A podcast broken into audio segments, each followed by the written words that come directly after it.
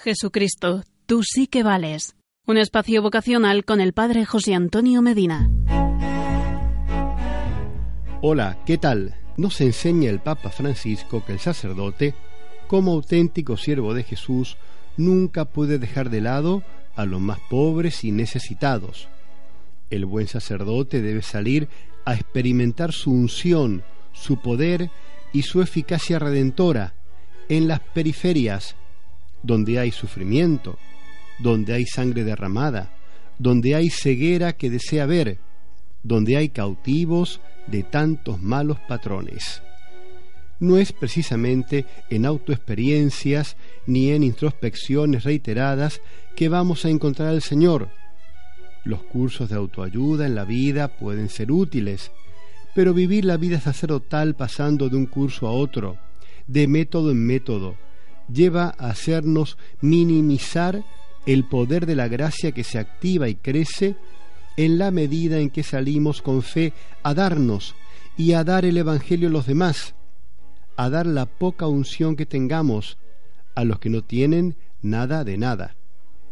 El sacerdote que sale poco de sí, que unge poco, no digo nada, porque gracias a Dios la gente nos roba la unción, se pierde lo mejor de nuestro pueblo, eso que es capaz de activar lo más hondo de su corazón presbiteral.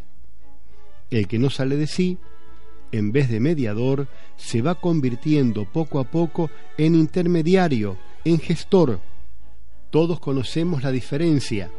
El intermediario y el gestor ya tienen su paga, y puesto que no ponen en juego la propia piel ni el corazón, tampoco reciben un agradecimiento afectuoso que nace del corazón. De aquí proviene precisamente la insatisfacción de algunos, que terminan tristes, sacerdotes tristes y convertidos en una especie de coleccionistas de antigüedades o bien de novedades, en vez de ser pastores con olor a oveja. Esto os pido, sed pastores con olor a oveja, que eso se note, Sólo así el sacerdote será pastor en medio del propio rebaño y pescador de hombres.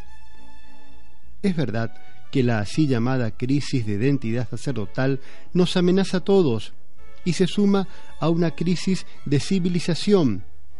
Pero si sabemos barrenar su ola, podremos meternos mar adentro en nombre del Señor y echar las redes, es bueno que la misma realidad nos lleve a ir allí donde lo que somos por gracia se muestra claramente como pura gracia.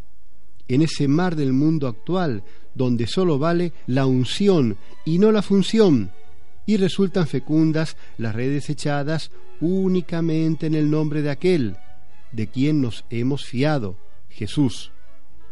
Que nuestra gente nos sienta discípulos del Señor, sienta que estamos revestidos con su nombre, que no buscamos otra identidad y pueda recibir a través de nuestras palabras y obras ese óleo de alegría que les vino a traer Jesús el ungido. Jesucristo, sumo y eterno sacerdote, tú sí que vales. ¿Y tú que me estás escuchando, no te animas a seguirle?